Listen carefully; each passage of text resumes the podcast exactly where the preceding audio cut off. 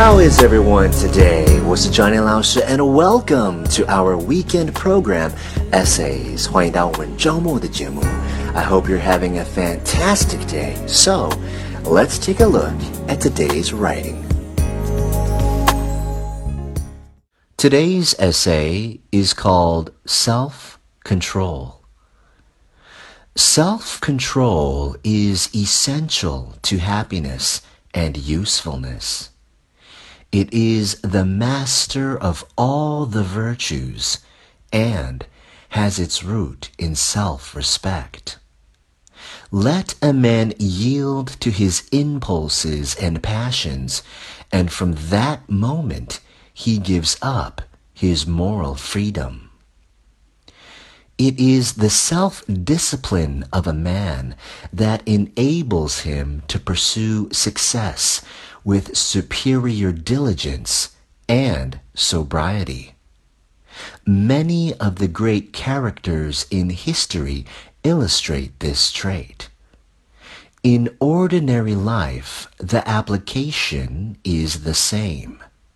He who would lead must first command himself.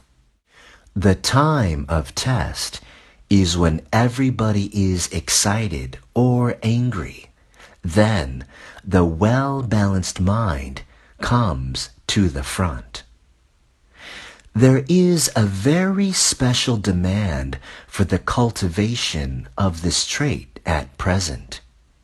The young men who rush into business with no good education or drill will do poor and feverish work.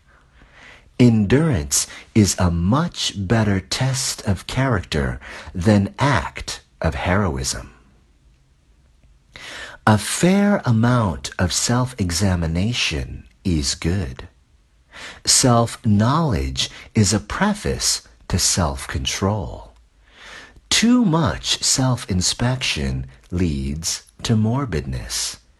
Too little conducts to careless and hasty action there are two things which will surely strengthen our self-control.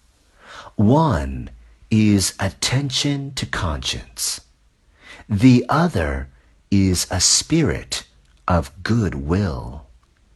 The man who would succeed in any great undertaking must hold all his faculties under perfect control they must be disciplined and drilled until they quickly and cheerfully obey the will.